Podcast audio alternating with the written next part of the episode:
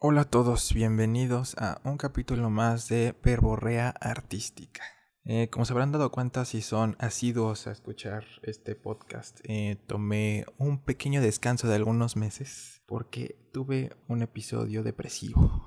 Para los que me conocen, bueno, saben que esto es como que muy recurrente en mí. Y bueno, el tema de hoy va a ser justamente la depresión. Y podrán decirme, Oscar, pero ¿qué tiene que ver la depresión con el arte? Y pues déjenme decirles que lo tiene que ver absolutamente todo. Estos temas que conllevan una carga emocional muy fuerte son inherentes al ser artístico, a la persona artística, al quehacer. ¿Por qué?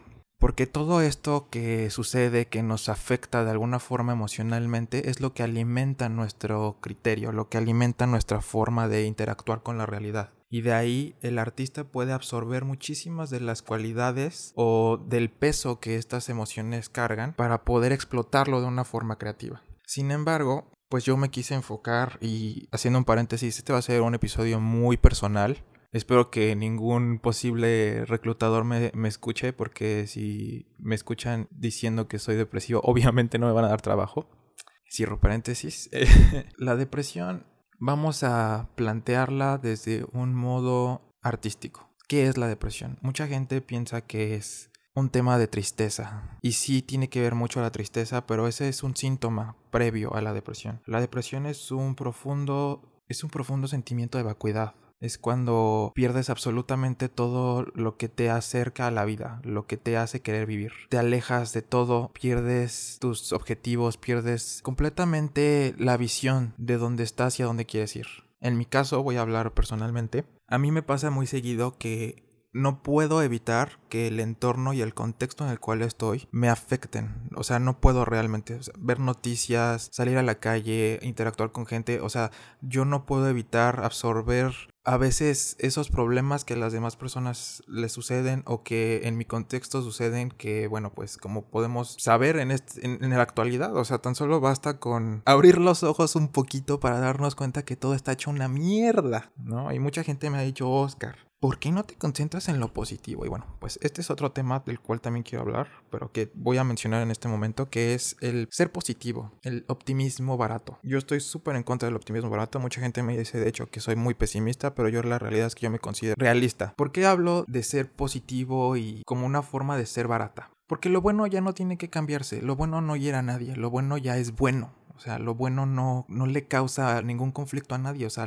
las cosas buenas son buenas y ya. Ahí acabó su, su vida. No, no, no, no hay que interactuar con, con, lo positivo. Si eres positivo, ya lo hiciste, ya. En cambio, si tú te enfocas en lo negativo, es porque tú tienes un deber. Si tú estás viendo que algo negativo está sucediendo, tienes un deber conforme a lo que estás observando, de cambiarlo, de mejorarlo, de actuar, para que todo eso negativo en algún momento se vuelva positivo o deje de herir a las personas, deje de dañar. Lo negativo siempre va a tener una onda de expansión, de afectación hacia las demás personas muchísimo más potente que lo positivo. Si ustedes se ponen a pensar, es más fácil recordar que alguien les haya hecho algo, algún tipo de daño o algo malo que algo bueno. ¿Por qué? Porque nosotros siempre vamos a recordar cómo nos hizo sentir la gente, cómo nos hizo sentir una situación, una vivencia. Por eso es tan importante saber y darte cuenta y reconocer que si hay algo malo en tu entorno, hay que cambiarlo, hay que luchar para cambiar eso. Esto a mí me pesa mucho porque, bueno, pues yo siento que al ser una persona creativa, y no me estoy no, no, lo estoy diciendo únicamente y exclusivamente para las personas creativas sino en, en, mi opinión personal al ser una persona creativa yo soy muy receptivo a las situaciones a todo lo que sucede y bueno o sea no basta con el covid no basta con todos los movimientos sociales que hay en la actualidad no basta con los problemas que ya antes había personales y generacionales y demás creo que como humanidad estamos atravesando un cambio muy radical porque finalmente nos estamos dando el permiso de actuar en contra de todas estas cosas negativas. Y en mi caso,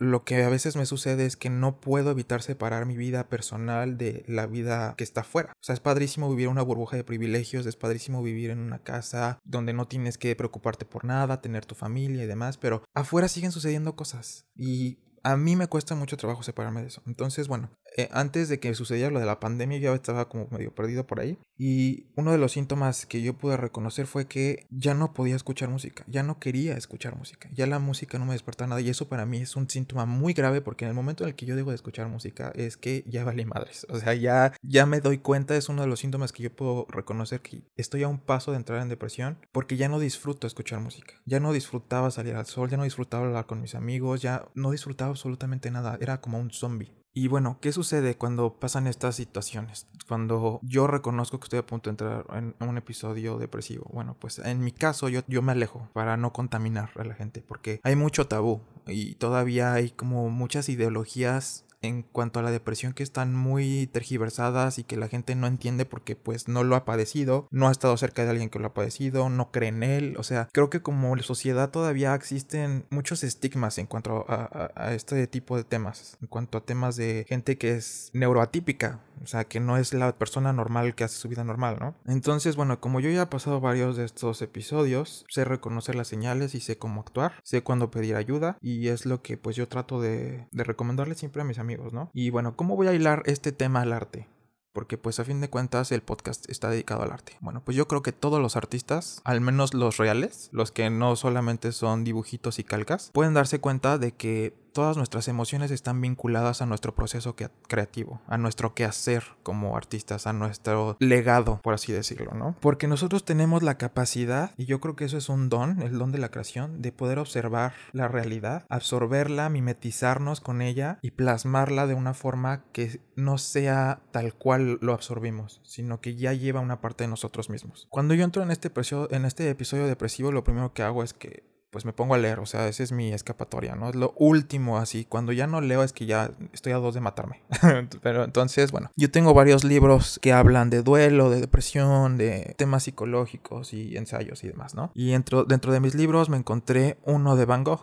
Y yo creo que es con uno de los artistas con los cuales yo más me identifico en cuanto a su historia. No soy muy fan de su estilo, no, no me encanta ni el impresionismo ni el expresionismo, o sea, la verdad es que personalmente no es algo que yo, que yo haría. Sin embargo, el proceso y el estilo y la forma en la que Van Gogh interpretaba su vida y la, la podía plasmar de una forma en la que cuando tú ves una de sus obras sientes la melancolía, sientes la felicidad, sientes el sabor a cucharadas que se tomaba de la vida. Eso es algo que siempre que estoy a punto de entrar en un periodo de depresión, yo recurro a Van Gogh. Y si bien su vida fue muy triste, y si no la conocen, bueno, los invito a que lean y se cultiven sobre el, la vida de Van Gogh, creo que él tuvo el poder maravilloso de poder hacer catarsis a través de sus obras. Si bien su final fue muy triste, o sea, murió pobre, murió en soledad, porque nadie compraba sus obras, porque nadie tenía la capacidad de apreciar lo que su visión era capaz de plasmar, bueno, pues ahora lo podemos observar. ¿Por qué? Porque pues los tiempos cambian, las mentalidades cambian y esperemos que la mentalidad humana siga progresando a un punto en el que la depresión ya no sea un tabú. Y digo que es un tabú porque, bueno, o sea, decir voy al psiquiatra porque tengo un problema o voy al psicólogo o me siento mal o me siento triste es algo que la gente evita. Evita a la gente que se siente así. ¿Por qué? Porque vivimos en una sociedad que se concentra completamente en lo positivo. Las redes sociales que te de qué se tratan? Simplemente de estar viendo los logros de las personas, de qué hicieron, de cómo lo lograron, cómo llegaron ahí. No vemos el proceso, no vemos los, eh, los baches que tiene que afrontar la gente. Yo como diseñador gráfico me he encontrado en situaciones en las cuales decir que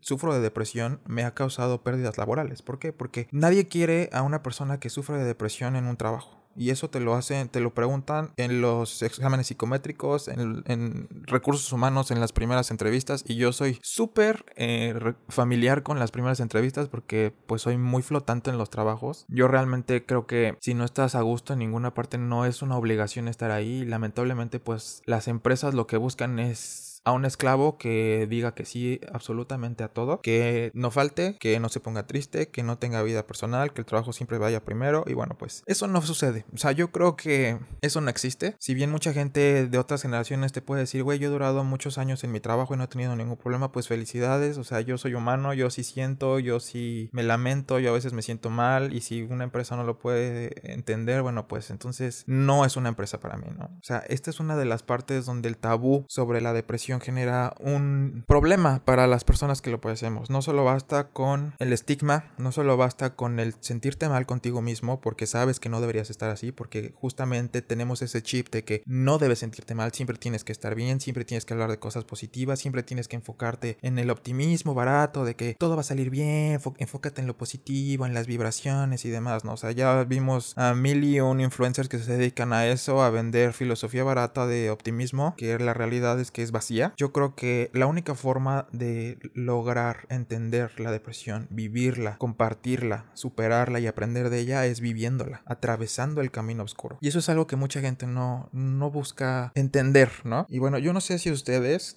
los que me puedan estar escuchando en la actualidad, en el día de hoy, les haya sucedido que se han sentido mal se han sentido con ansiedad, con ataques de pánico, demás. O sea, yo tengo varios conocidos que me han dicho, ¿sabes qué? O sea, por, por estar encerrado tanto tiempo, a mí me empezó a dar un ataque de pánico. O sea, a mí me daba ansiedad. Comía más, tomaba más, fumaba más. De repente me sentía claustrofóbico, de repente me peleaba más con mi familia. Y todos esos son síntomas de que algo no está bien en tu entorno. Y yo creo que si algo le podemos, bueno, que yo le puedo tomar de positivo a la pandemia y a las restricciones que hemos tenido como sociedad en cuanto al día a día, en cuanto a la cotidianidad a la que estábamos acostumbrados, es que ahora podemos entender cómo se siente mucha gente desde antes de la pandemia. O sea, yo ahora digo, qué bueno que hay gente que está experimentando la ansiedad, qué bueno que hay gente que está experimentando la depresión para que sea empática hacia otros problemas. Porque lamentablemente como humanos necesitamos vivir las cosas para poder entenderlas. O sea, muy poca gente tiene la capacidad de observar, de observar, analizar, de desmenuzar completamente lo que observó, asimilarlo, hacerlo suyo y después trabajarlo hacia los demás. Es muy difícil aprender del método teórico siempre tenemos que ser empíricos, ¿no? Y yo creo que eso es algo que pues en la actualidad estamos cambiando. Y está padrísimo, o sea, que cambiemos estos paradigmas en los cuales de repente llegábamos y topábamos con pared porque ya no sabíamos qué más hacer, o sea,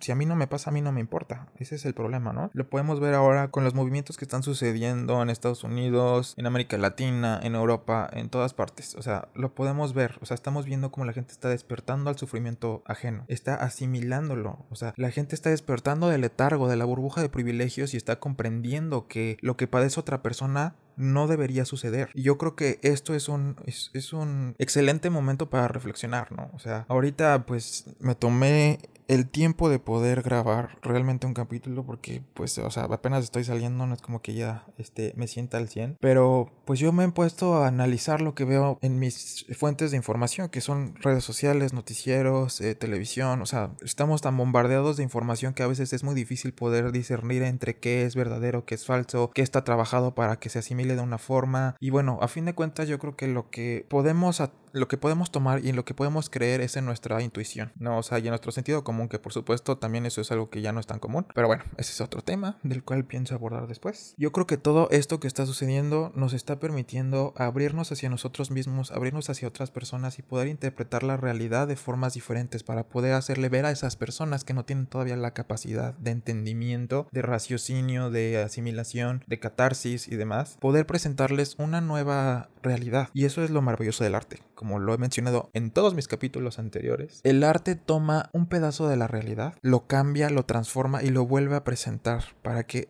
otras personas puedan ver desde otros puntos de vista. Me he topado con una infinidad de artistas nuevos contemporáneos que por ponerle un cubrebocas a sus obras o por, ponerle un cubrebocas a una obra ya hecha de otro artista, ya, o sea, ya se sienten artistas y bueno, ah, o sea, creo que ya es, muy cansado estar hablando también y desgastante estar hablando de estos artistuchos baratos que bueno, pues a fin de cuentas habrá público que los consuma, habrá público que diga que es una basura y lo bueno de todo esto es que pues también la gente está despertando hacia el arte, ¿no? Ya nos estamos dando cuenta de que el arte sí tiene un valor, por ejemplo, ahora que todos hemos estado encerrados, hemos vivido del arte, o sea, hemos visto televisión, hemos visto series, hemos leído libros, hemos escuchado podcast, hemos escuchado música, hemos aprendido nuevas acciones, em, digo, nuevas eh, herramientas, hemos sobrevivido gracias al arte. El arte es un derecho, el arte es una obligación, el arte es necesario y eso lo hemos visto más que nunca en esta actualidad, en esta pandemia, en todo lo que está sucediendo, ¿no? O sea, hemos visto los performances que realmente tienen un valor que se hacen en las calles, que son espontáneos, o sea, las personas que salen y marchan para defender a una raza, para defender a la humanidad, para defender a un género, que salen y marchan, eso realmente es un performance que vale la pena, no un performance barato donde una chica pone cubetas con agua o donde Yoko se pone a gritar o donde, o sea, una infinidad de artistas basura planean y plantean cosas que realmente no existen, ¿no? Y bueno, pues yo creo que es un buen momento para que si ustedes alguna vez han estado cerca de una persona que ha tenido depresión, que se ha encontrado en medio de un ataque de ansiedad, en medio de una crisis, en medio de algún problema que empieza a desatar, pues todas estas características que van generando problemas psicológicos, que actúen, aprendan, sepan, sepan cómo se debe presentarse, cómo, te, cómo debes actuar ante una persona que está teniendo estos síntomas. Nunca llegues con una persona y le digas, ay, no te preocupes, todo va a estar bien, o concéntrate en lo positivo, o échale ganas. O sea, eso es mejor quédate callado, no digas pendejadas. O sea, más hace bien el que no estorba, o, se me olvidó el dicho, pero ustedes entendieron. Tenemos que aprender que somos humanos, que tenemos sentimientos, que tenemos emociones, que a veces estamos, nos bloqueamos, que a veces es demasiado, a veces nos desbordamos de emoción. Es natural, es un proceso. Los humanos siempre estamos en un proceso de cambio, de asimilación, de adaptación, de evolución. La depresión no es un problema hasta que ya es demasiado tarde. Todavía podemos ayudar a esas personas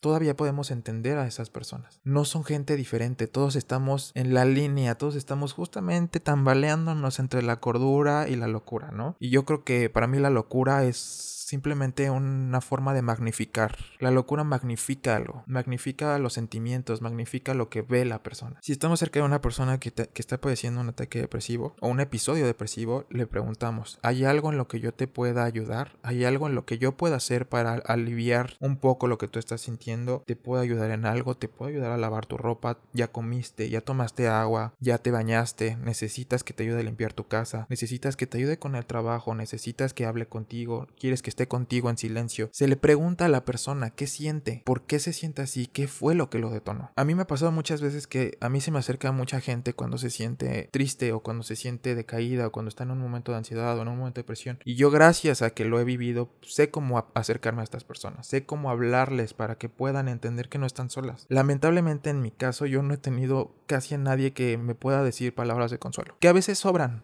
porque pues tú te sientes tan mal que no necesitas que nadie más te hable, ¿no? Y pues nunca está de más saber que no estás solo. Y yo quiero que todos los que me están escuchando, si en algún momento se han sentido mal, si en algún momento no saben qué hacer, no saben cómo actuar, no saben cómo dar el siguiente paso, se sienten estancados en un cubo, por favor sepan que no están solos. Todas las personas vamos a vivir en inevitablemente un episodio, inevitablemente vamos a estar muy abajo o muy arriba, o sea, es inevitable existir, es inevitable vivir. No están solos. Cuando sientan que ya no pueden más y les dé pena pedir ayuda, agárrense los huevos, agárrense los ovarios y digan, necesito ayuda, necesito hablar con alguien. Si no tienen con quién hablar, manden un mensaje, ustedes saben mis redes sociales, yo los voy a escuchar. Independientemente de quién sean, de lo que sean, yo no juzgo a nadie. Yo sé lo que es estar ahí. Yo sé lo que es que la gente no tome en serio tu malestar, que la gente no, no sepa cómo decirte palabras de consuelo. Yo sé lo que es estar ahí. Y si no saben y si no les interesa, interesa este tema y si creen que es algo que a ustedes no les va a pasar, déjenme decirles que la vida nos tiene preparadas sorpresas muy grandes y una de ellas es la muerte. Y no hay nada más que te acerque a la vida que la muerte. Y es muy triste estar en vida y saber que lo único que quieres es morir. Si ustedes no lo habían pensado, se los presento. Hay mucha gente que está así, hay muchos zombies que van por la vida caminando y por dentro se sienten muertos. Y es trágico. Y esto lo podemos ver en el arte. O sea, hay cientos de obras y miles de obras que si tú los observas bien te están son un grito de auxilio. Basta con ver las composiciones, basta con ver el color, basta con ver los patrones, basta con ver los objetos que hay en las obras. Vuelvo a Van Gogh, un cuadro de una habitación vacía, ¿qué puede ser para mucha gente? Ah, un bodegón de una habitación. Van Gogh pintó esa obra, pintó esa obra emblemática de su habitación vacía porque él ya no estaba ahí. Él pintó su habitación vacía porque él ya había muerto en esa pintura. Él ya no existía, su, su, ser ya no existía en esa obra. Y ahora yo quiero que pensemos tantito en Van Gogh. ¿Qué pudo haber sentido? ¿Qué, qué fue lo que detonó que quisiera hacer una obra en la cual él ya no estuviera presente. ¿Han visto sus autorretratos? O sea, su mirada te cala, es brutal, es crudo. Y entonces yo me pongo a pensar cómo puede ser posible que habiendo gente que está gritando pidiendo auxilio en silencio, nosotros no lo tomemos en serio, no tomemos estas problemáticas como algo personal. O sea, yo cuando veo a alguien sufriendo en la calle, yo lo tomo personal. O sea, soy humano, no puedo evitar ponerme en los zapatos de otras personas. Eso es empatía. O sea, esa es la empatía. Lograr sufrir lo que la otra persona está sufriendo, dividirte y evitar ese problema, evitar el daño a otras personas. Entonces, bueno, pues yo creo que me animé a grabar este capítulo en especial porque pues yo he estado cerca de bastantes personas que han estado sintiendo estas nuevas emociones que antes no habían sentido. Y les quiero decir que no están mal, no están locos, es normal. O sea, realmente el que no siente absolutamente nada en el presente es porque de verdad tiene algún tipo de sociopatía o algo, porque todo nos está empujando a, a la orilla, a la orilla de decir estoy bien, estoy mal. A ver, todos estos episodios tienen solución, todos podemos salir tan fácil como entramos. Y quiero que sepan que pues es inevitable vivir el dolor, es inevitable vivir el vacío. Mucha gente cree que la depresión es una tristeza profunda y sí, por ahí empieza, pero yo creo que la depresión es más bien el vacío total. Yo he visto que gente la, la pinta de color negro, yo creo que yo la pintaría gris, porque es totalmente hueca, o sea, no hay, no hay nada, no hay futuro, no hay día siguiente, no hay siguientes pasos, no hay siguientes escalones. No sabes qué hacer porque cualquier acción que hagas no tiene significado, la vida pierde su significado. Y entonces ahí te pones a pensar, bueno, yo al menos me pongo a pensar, ¿cuál es el significado de la vida? ¿Cuál es el significado de que exista? O sea, si de repente salgo a la calle y me tosan en la cara y me muero, ¿cuál fue el significado de mi, de mi existencia? ¿Para qué existí? Y yo creo que lo único que le da sentido a esa pregunta, porque nos podríamos pasar horas filosofando sobre el sentido de la vida y yo creo que nadie ha llegado a, una conclusión certera, porque para cada persona es diferente. Sin embargo, algo que yo he visto que todos tenemos la capacidad de, entender es que lo que le da el sentido a tu vida presente es actuar por alguien más, el amor. O sea, iba a sonar súper estúpido y súper completamente incongruente sobre lo que estoy diciendo del optimismo barato y el, el ser positivo estúpidamente, pero ¿qué es el amor? O sea, el amor es ver por alguien más de la forma más libre y pura que hay. O sea, yo veo que hay gente luchando en las calles por una circunstancia que a ellos no les compete y sin embargo ellos sienten la empatía, ellos sienten el dolor ajeno, ellos no quieren que la gente sufra. Yo creo que eso es amor, güey. Eso es amor hacia las otras personas. O sea, y lo podemos ver, lo hemos visto mil veces en México cuando suceden catástrofes, cuando fue el temblor del septiembre, cómo la gente se subía a los escombros para sacar a los heridos. Eso es amor, eso es amor a la humanidad, eso es amor a la vida. Cuando por un segundo te alejas de tu egoísmo, de tu ser yo, de tu, de tu presente inmediato y ves por alguien más. Yo creo que eso es lo único que le da sentido a la vida. Y es, o sea, yo creo que es muy fácil hablarlo, ¿no? O sea, es muy fácil hablar de estos temas. Sin embargo, cuando te pasan, o sea, empiezas a entender muchas cosas. Y como dije hace rato, yo creo que lo único que te acerca a la vida es la muerte. Porque en ese momento, cuando estás cerca de la muerte o ves a la muerte cerca en alguien más, pues te das cuenta de que nuestro tiempo es muy corto. Nuestro tiempo de vida es muy corto, ¿no? O sea, podemos decir cuánto es lo máximo que podamos vivir, 80, 90 años. Pero bueno, yo ya tengo 27 años. O sea, yo pensaba esto a los 15 y ahorita ya tengo 27. De los 15 a los 27 fue un segundo. ¿Y qué hice en ese tiempo? ¿Qué hice en mis 27 años? Antes me preocupaba tener un trabajo, tener una casa, tener un coche, tener amigos, tener un estatus, tener dinero. Y gracias a la depresión es lo, de las pocas cosas que le puedo rescatar es que me doy cuenta de que esas cosas no tienen ningún valor, no tienen ningún significado. Yo creo que lo que más me ha acercado a la vida, además de mis seres queridos y además de pues la empatía hacia la raza humana, que yo soy perteneciente a esa raza es el arte, porque el arte me ha acercado a todo eso que yo no quería ver. Y me lo ha enfrentado de una forma tan cruda a problemáticas que yo jamás creí presentes. Y yo creo que eso es algo que todos tenemos que rescatar. Si en este tiempo ustedes se han sentido mal y han estado acostados o se han estado quedando sin hacer nada o no han hecho ejercicio o han comido más, a ver, tranquilos, no porque otras personas hagan ciertas cosas o porque las, la vida de otras personas parezca que siga una marcha, siga un ciclo, significa que lo que ustedes están haciendo está mal. O sea, a mí de repente me pegaba terrible cuando empecé con el episodio depresivo, ver que todos mis amigos estaban haciendo ejercicio y estaban bajando de peso eso y, estaban viviendo la vida encerrados, padrísimo, con sus familias y todo lo demás. Y yo decía, mierda, yo llevo cuatro días acostado, sin comer, sin bañarme, tomando apenas agua. O sea, yo ya me sentía de la mierda. Así, de la mierda. Yo decía, güey, ¿qué pedo? O sea, no tengo ganas de dibujar, no tengo ganas de escuchar música. ¿Qué, ¿Qué está pasando? Y de repente empecé a ver que había mucha gente que se sentía igual que yo, que me decía, ¿sabes qué, güey? Pues es que yo no me he parado de la cama en dos días. O sea, me siento mal. No quiero ver noticias, güey. No quiero escuchar la radio. No quiero ver el cagadero que hay afuera. Y es normal, es normal, pero no nos damos permiso de sentir todo eso porque vivimos en un estereotipo que la sociedad nos va implantando. No debes sentirte mal porque estás mal. No debes sentirte mal porque contaminas a los demás. Si te sientes mal, no hables del tema. Y eso es algo que la misma depresión te va a hacer. O sea, te causa que tú no quieras hablar del tema con otras personas porque sientes que se van a cansar de ti, porque sientes que están hartos de escuchar lo mismo una y otra vez, porque ellos quieren saber, o sea, digo ellos como tercera persona, no sé, al público en general que me pueda estar escuchando. Ellos no quieren ver que tú estás mal, o sea, ellos quieren ver cosas buenas, ellos quieren ver diversión, ellos quieren ver encuerados, carne, o sea, las cosas banales que te acercan a la vida. O sea, quieren ver TikToks que, se, que le saquen una carcajada, ¿no? O sea, nadie quiere estar todo el tiempo sintiendo. Y pues es inevitable, ¿no? Estas situaciones y estas circunstancias como lo que estamos viendo en la actualidad, pues nos orillan a pensar de otra forma, a sentir de otra forma, a ver otras las cosas de otra forma. Y yo creo que eso es algo pues invaluable, ¿no? O sea, yo creo que eso es lo que nos hace crecer, nos hace evolucionar y nos hace adaptarnos a nuevos retos, ¿no? Porque una vez que, que superas estos episodios te das cuenta de que tu piel se va haciendo más dura. Sigue siendo sensible, pero soportas y resistes otras cosas. Pues entonces empiezas a cambiar, tú solo empiezas a cambiar. Y ya no necesitas escuchar que la gente te esté diciendo, échale ganas, que la chingada. Güey, es que neta, a mí tantas veces me lo han dicho. Ay, no estés triste. Ay, ve lo positivo. Ay, no, pues distráete. A ver, pendejo. Güey, cállate. O sea, no sabes de qué estás hablando. No sabes lo que se siente. No vengas con mamadas.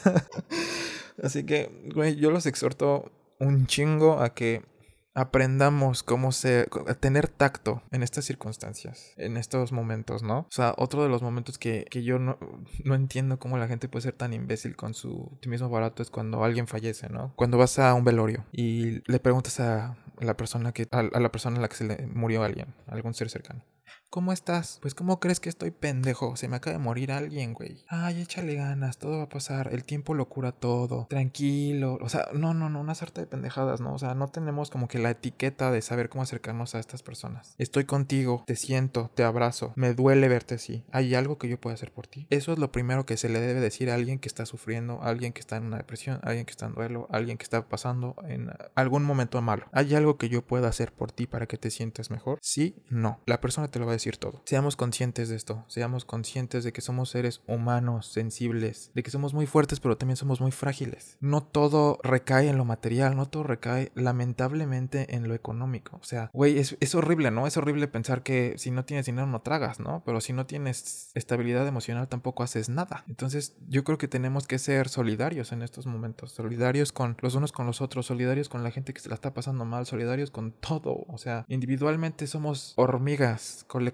somos un enjambre eh, imparable. O sea, yo les recomiendo que pues se involucren más en, en, el arte de forma sensible. Estoy tratando de hilar toda mi verborrea y todas mis ideas que fueron divagando a lo largo de este audio hacia el arte. Porque pues como ya dije, este podcast va dedicado al arte. Veamos las obras de los artistas contemporáneos y de los artistas de hace mucho tiempo con ojos sensibles. ¿Qué es lo que sentía el artista? ¿Qué me quiere mostrar? ¿Qué realidad alterna me está enseñando? Y se van a dar cuenta de que todo lo que están viendo en esas obras se va a ver reflejado en ustedes. Hay obras que nos cagan, que es así de, no, o sea, yo no puedo ver esa obra porque me molesta. Pónganse a pensar, ¿qué es lo que me molesta? Tal vez es un reflejo de algo que dentro de mí me está presentando que yo no quería ver. Y lo mismo sucede con las emociones negativas o de baja frecuencia, la depresión, la tristeza. A veces no nos gusta ver a alguien triste porque nos encara nuestra propia tristeza. A veces no nos gusta estar con alguien solitario porque nos encara nuestra propia soledad. Y así es esto, así es la vida. Todos somos un reflejo de las demás personas. Entonces, bueno, para no hacerme más largo este audio, los quiero exhortar audio, iba a decir radio escuchas, pero pues no, no, son una estación de radio, es un podcast. Los quiero exhortar a todos ustedes, mis escuchas, los poquitos o muchos que puedan ser, a que nos volvamos pinches sensibles a las demás personas. Paremos de mamar un chingo con el optimismo, paremos de mamar un chingo con el ser positivo, con el mis problemas son mis problemas y no me importan los demás. Involucrémonos en el sentir de las demás personas, porque tú no sabes cuándo puede ser el héroe de alguien, el héroe de alguien. Acerquémonos a la gente que está necesitada, no solamente de cosas físicas y de cosas económicas, sino de emoción, de, de, de, calidez, de humanidad. Acérquense a otras personas y más ahorita que tenemos que estar lejos físicamente, acérquense en espíritu, acérquense en palabra, acérquense en mente. Tenemos que estar juntos, si no, no vamos a salir de esta. Si se sienten mal, no están solos. Esto va a pasar todo va a pasar en algún momento, aunque ahorita no tenga sentido. Yo cuando me siento así, vivo como alcohólico un día a la vez. Hoy dormí, hoy comí, hoy me bañé, hoy tomé agua, se acabó. Mañana lo vuelvo a hacer hasta que las cosas empiecen a encarrilarse nuevamente. No están solos, lo que sienten es normal. Somos humanos, entendamos que somos humanos, tenemos emociones, somos humanos. Con eso voy a terminar este capítulo, porque si no me voy a poner a llorar y no quiero llorar.